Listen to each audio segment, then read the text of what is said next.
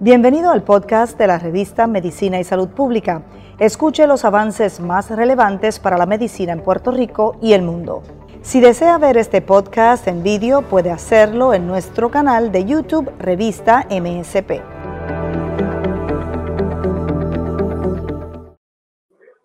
Saludos y gracias por acompañarnos. Estaremos hablando sobre el Parkinson y los avances en el tratamiento de esta condición eh, progresiva y neurodegenerativa con un experto en el tema, el neurólogo, el doctor. Em, Ángel Viñuela, quien además es especialista en Parkinson. Y esto con motivo precisamente de la conmemoración mañana del Día Mundial de Concienciación de Parkinson. ¿Cómo se encuentra, doctor? ¿Qué tal? Muy bien, ¿cómo está usted? Pues quizás podemos comenzar con definir esta condición que después del Alzheimer entiendo que es la segunda condición neurodegenerativa, ¿verdad? Que más impacta a la población a través del mundo. Sí, sí, eso es. Es una, es una enfermedad neurodegenerativa que afecta a diferentes partes del cerebro y del sistema nervioso y que produce síntomas de diferentes tipos. Los más conocidos son los que afectan al movimiento, como temblor de reposo, rigidez, menos movimiento de lo normal, dificultad para caminar.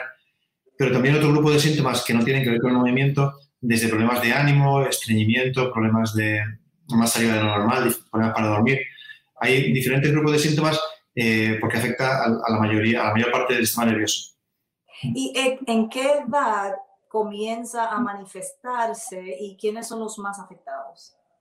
Sí, es una enfermedad que eh, la edad más frecuente está en torno a los 55 años, pero realmente hay pacientes desde el final de, los, de, los, de, la, segunda, década de la vida, 20, 25 años, eh, hasta personas eh, muy mayores.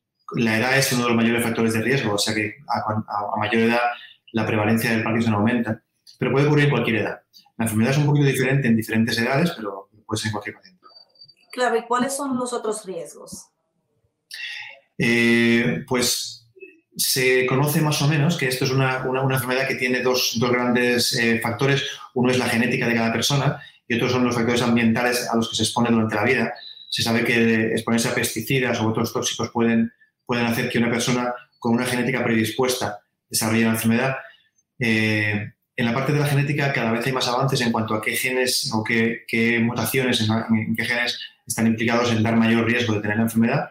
La parte ambiental hay varios candidatos, varias, varias cosas que se, han, que se han asociado con el Parkinson, pero no hay, no hay ninguna con una que, se haya podido probar exactamente que produce Parkinson. Claro, y la condición afecta a sobre 7 millones de personas a través del planeta. Tiene que ver con ese cambio demográfico donde ahora la población vive más, más tiempo. Claro, como es el fotoderecho mayor, de hecho es un, es un problema que, que, tenemos en Puerto Rico ya y que se anticipa en el mundo occidental, eh, Europa y en Estados Unidos y Puerto Rico, que en los próximos años va a aumentar porque la, proporción de pacientes eh, mayores de 65 años eh, está aumentando y con eso aumentan todas las enfermedades eh, ligadas al envejecimiento y el Parkinson es una de ellas. Doctor, ¿y su diagnóstico al también ser una condición neurodegenerativa que pudiera confundirse, sobre todo con el síndrome de, síndrome, los síntomas de depresión, con Alzheimer y otras demencias? ¿Cómo se puede detectar que efecto es el Parkinson? Claro, el, diagnóstico de Parkinson es clínico, o sea, eh, es un, médico con experiencia que viendo los síntomas que tiene el paciente, lo que encuentra en el, examen físico, eh, la respuesta a medicamentos, etcétera, eh, hace un diagnóstico. no hay una prueba que exactamente diagnostique el Parkinson, hay algunas que pueden ayudar. Por ejemplo, hay una prueba que se llama DAT-SCAN, que es una, prueba de medicina nuclear que detecta la, si hay pérdida de neuronas que tienen dopamina en el cerebro eh, y eso, eso ocurre en el Parkinson. No es diagnóstica de Parkinson porque hay un grupo de enfermedades que se llaman Parkinsonismos, que se parecen al Parkinson y que también tienen la prueba alterada, pero a veces sí que ayudan a algunos pacientes a, centrar un poquito el diagnóstico y saber que, que, se trata de una enfermedad neurodegenerativa de este tipo y no de un temblor o una depresión o otra cosa.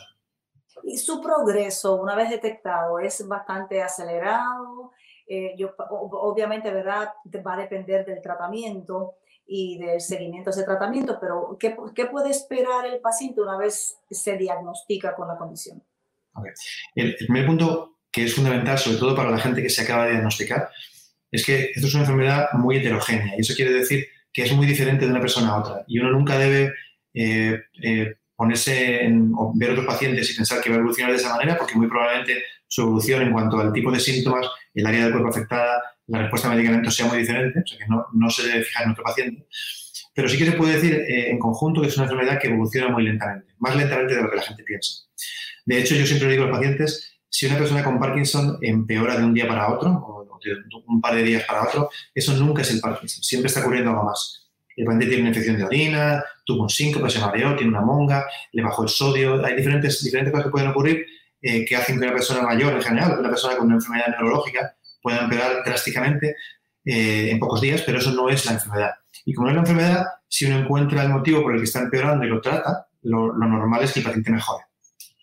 Claro, si, es una, si no es heterogéneo, me imagino que el tratamiento tampoco lo es, que habrá una gama de posibilidades. Hablemos un poco de los tratamientos. Claro, es verdad que bueno, el tratamiento ya en el Parkinson en este momento es muy personalizado y en el Parkinson y en el resto de la medicina vamos hacia eso mucho más. La medicina personalizada, yo creo que el Parkinson es un muy buen ejemplo porque eh, pacientes con una enfermedad que se llama igual tienen realmente síntomas diferentes, eh, tienen respuesta a diferentes medicamentos, tienen complicaciones diferentes con el medicamento. Y en esta enfermedad es muy importante eh, seguir al paciente lo más de cerca, si puede ser, y, e ir modificando el, tratamiento para cada caso. Em, hay, hay, grupos de pacientes, hay, las personas jóvenes tienden a tener una enfermedad un poquito diferente, que responde mejor a algunas medicinas y un poco peor a otras. Eh, las personas mayores tienden a tener algunos síntomas que no responden también al tratamiento, pero es verdad que lo más importante es eh, individualizarlo y, fijarse en lo que, le, pasa en cada paciente y lo, lo que ocurre en cada paciente en, diferentes momentos de su vida. ¿Y en Puerto Rico hay algún tipo de estadística sobre cuántas personas padecen la condición? No, en Puerto Rico no hay, no ninguna estadística realmente. Eh, lo más lo más aproximado que podemos, eh, o el dato que más nos puede valer para esto es el uso de los medicamentos.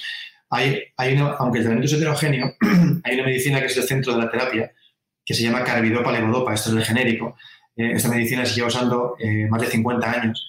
Y es que la levodopa es el precursor de la dopamina. Cuando uno toma levodopa, eso llega al cerebro, se convierte en dopamina y funciona.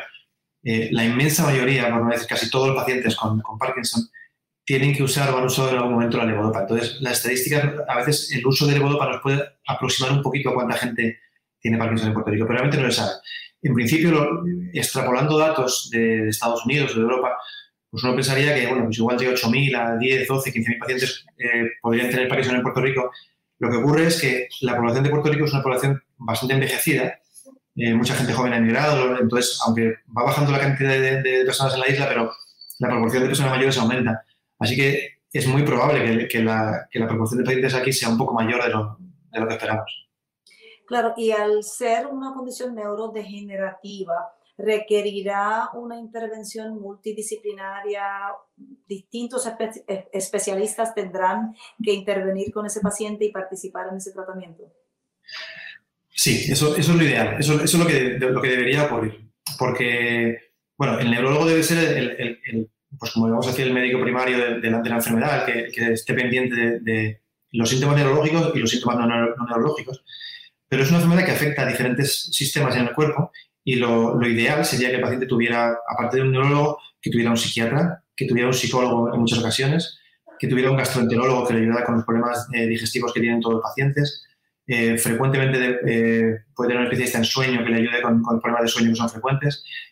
muy importante, o un fisiatra o algún tipo de apoyo para, de, terapias, porque los pacientes se benefician mucho de, esto. Muchos de ellos tienen problemas de hipotensión o, mareos, que, a veces necesitan un cardiólogo que, les pueda ayudar.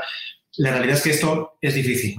la, manera en la que se, está vertebrada la, medicina en Puerto Rico, eh, salvo en algunos hospitales grandes, no es así. Son, son prácticas privadas independientes que desafortunadamente a veces nos colaboramos unos con otros menos de lo que deberíamos, pero el paciente de Parkinson se beneficia de esto, sin duda. Claro, eso prácticamente es una condición que afecta a, a, toda la salud y el manejo de la salud pública en Puerto Rico, así que hay, hay que trabajar en esa dirección. Eh, también quería preguntarle sobre los primeros síntomas. Usted habla que es un proceso progresivo, eh, que sí, se manifiesta mayormente tarde en la vida, pero ¿cuándo comienzan los síntomas? ¿Tan temprano como cuándo? ¿Y cuáles son los primeros síntomas que pudieran aparecer? Claro, lo que ocurre es que los primeros síntomas de Parkinson uno los, identifica a posteriori. Porque lo que, eh, lo que suele ocurrir al principio es o depresión, o estreñimiento, o pérdida de olfato, o un trastorno del sueño que se llama trastorno de sueño REM, que es un, que es un problema en el que eh, el paciente actúa los sueños. Cuando está durmiendo, pues eh, tira puños, habla, grita. Y esos síntomas, el problema es que son síntomas un poco inespecíficos, que mucha gente tiene estreñimiento, mucha gente tiene depresión, y que cuando ocurren solos no se identifican como Parkinson. Cuando pasan los años, y, y pasan años, entonces, en el momento en el que el paciente tiene un poquito de temblor de reposo, que tiene un poquito de rigidez, que tiene un poco de, dificultad para caminar, es cuando el paciente o, algún familiar se da cuenta de que camina y no mueve el brazo mucho, o la cara tiene un poquito menos de gesto, o tiene un poquito de temblor. Y entonces es cuando va al médico y uno se da cuenta de que lleva el paciente ya cuatro o cinco años con, estreñimiento o con, con, depresión o está actuando los sueños. O sea que, aunque los síntomas empiezan de otra manera, el momento en el que uno se da cuenta es cuando aparecen los síntomas de movimiento que es el síntoma clásico, ¿verdad? Con el que prácticamente todo el mundo identifica el Parkinson. Quería también, doctor, mencionarle un estudio que se publicó en estos días en España, donde se mide ¿verdad? el efecto que ha tenido la pandemia del COVID sobre esta población. No sé si ha tenido la oportunidad de ojearlo, eh, pero ciertamente quizás pueda decirnos en su práctica y en Puerto Rico si se ha podido conocer ¿verdad? el impacto eh, sobre la salud de los pacientes de, Parkinson eh, dentro de la pandemia. Sí, sí, sin duda. O sea, no, no se ha estudiado de forma formal como en España, pero, pero el impacto es muy similar a lo que ha ocurrido allí, eh, muy evidente en todos los pacientes.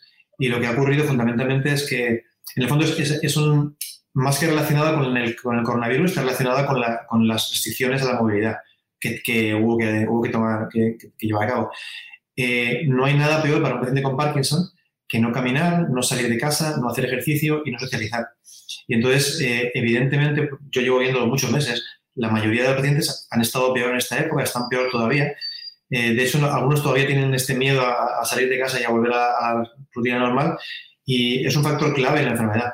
sin, sin cambiar ningún medicamento, sin hacer nada diferente, cuando una persona con Parkinson sale, socializa, camina, hace ejercicio, siempre está mejor siempre tiene menos complicaciones, tiene menos, no sé, pues menos problemas de memoria, menos alucinaciones, eh, la, medicina funciona mejor, dura más tiempo, por la noche descansan mejor y cuando duermen mejor por la noche tienen mejor, eh, mejor, más energía y mejor respuesta al medicamento durante el día. O sea que es muy evidente.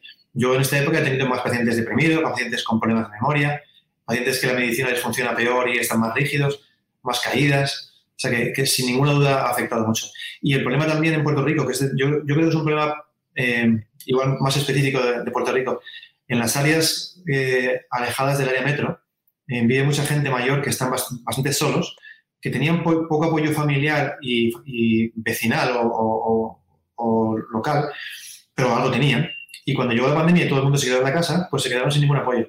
Y entonces esta gente ha sufrido más, han tenido peor acceso a la salud, han tenido más dificultad para ver, a sus médicos porque no sabían manejar los sistemas electrónicos. ha sido para ellos, para esta población, ha sido particularmente difícil lo que anticipa, ¿verdad? Que vamos a tener graves problemas de salud como efecto secundario o directo, ¿verdad? De, indirecto del el COVID y la pandemia. Eh, también quería preguntarle, doctor, usted comenzó a hablar, ¿verdad? Sobre el efecto detrimental de no hacer ejercicio, de estas otras actividades, por lo tanto, además de los medicamentos, ustedes recomiendan toda una serie de actividades, si nos puede hablar más sobre, o incluso si eso también eh, incluye cambios en la dieta, en la, ingesta de algún tipo de suplemento. Sí, el, ejercicio, de hecho, antes de, hablar de los beneficios que tiene sobre, sobre el día a día de cada paciente, el ejercicio tiene un beneficio adicional y es que el Parkinson tiene muchos tratamientos que mejoran los síntomas de la enfermedad, pero realmente no cambian el curso de la enfermedad, no hacen que vaya ni más rápido ni más lento. Pero el ejercicio, sin embargo, eh, durante el ejercicio en el cerebro se producen unas sustancias que se llaman factores tróficos, que son factores que ayudan a las neuronas a, estar más sanas, a sobrevivir más tiempo, y eso hace que la enfermedad evolucione un poquito más lento. También durante el ejercicio aumenta la, cantidad de sangre que llega a unas partes del cerebro, a, la cabeza motora, y eso disminuye la inflamación, eso, mejora algunos procesos biológicos de las células en ese área, que también de alguna manera pueden hacer que la enfermedad vaya un poquito más lenta. Y eso las medicinas no lo hacen. O sea que eso es un, punto muy importante. Además de eso, durante el ejercicio, el, cerebro segrega o produce un poquito de dopamina. Y entonces, de hecho, la gente joven es muy, muy, muy susceptible a esto. Cuando una persona joven toma levodopa y la medicina dura poco tiempo, durante el ejercicio, el medicamento prolonga su efecto.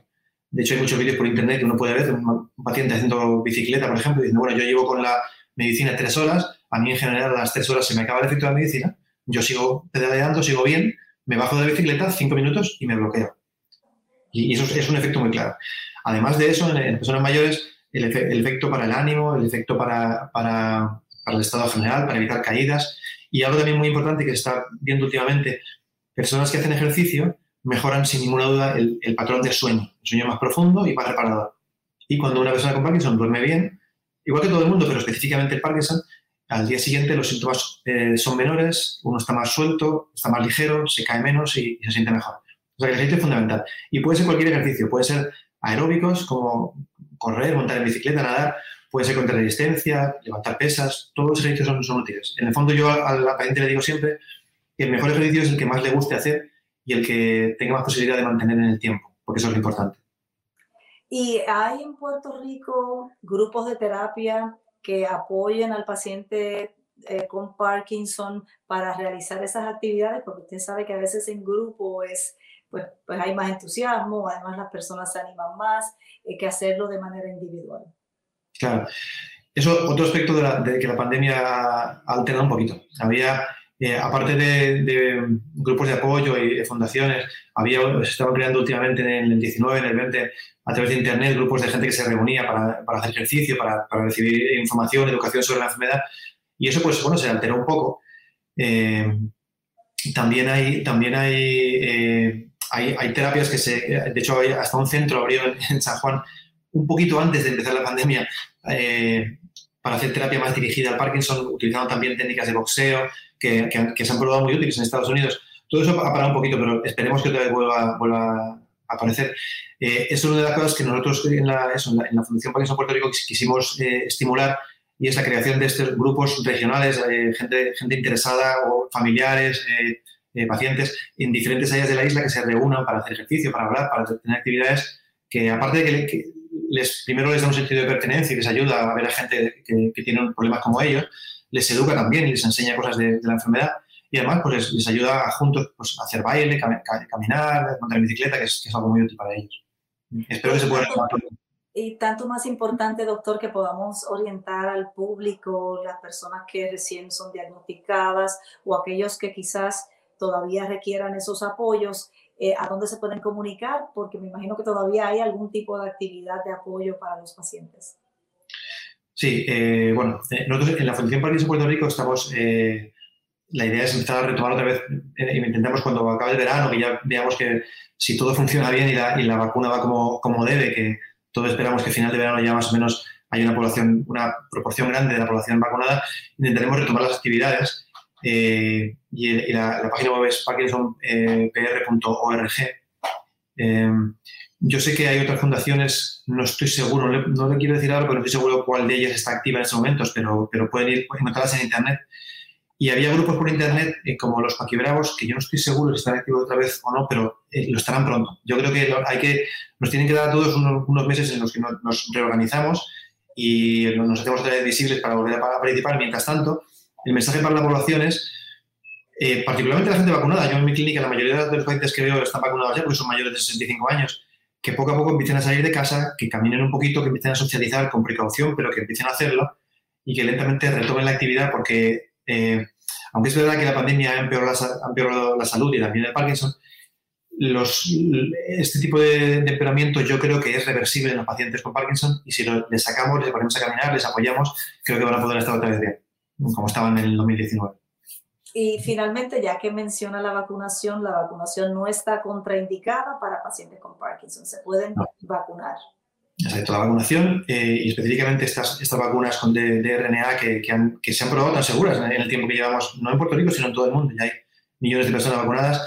Eh, no está contraindicada en, prácticamente ningún paciente de casi ninguna enfermedad eh, solo pacientes con reacciones alérgicas muy severas a otras vacunas o pacientes con enfermedades particulares, pero no con enfermedades neurodegenerativas. En el Parkinson, ni por la enfermedad ni por las medicinas que usa el paciente hay ninguna contraindicación para ponerse la vacuna y de hecho hay que ponerse la vacuna. Son personas con más riesgo, en general tienen mayor edad y, sí, yo animo a todos los pacientes de, la clínica y a todos los pacientes en Puerto Rico que se, que se vacunen porque realmente les, va a venir muy bien y se va a permitir salir con más, con más tranquilidad y poder, y poder volver a la vida como lo tenía antes.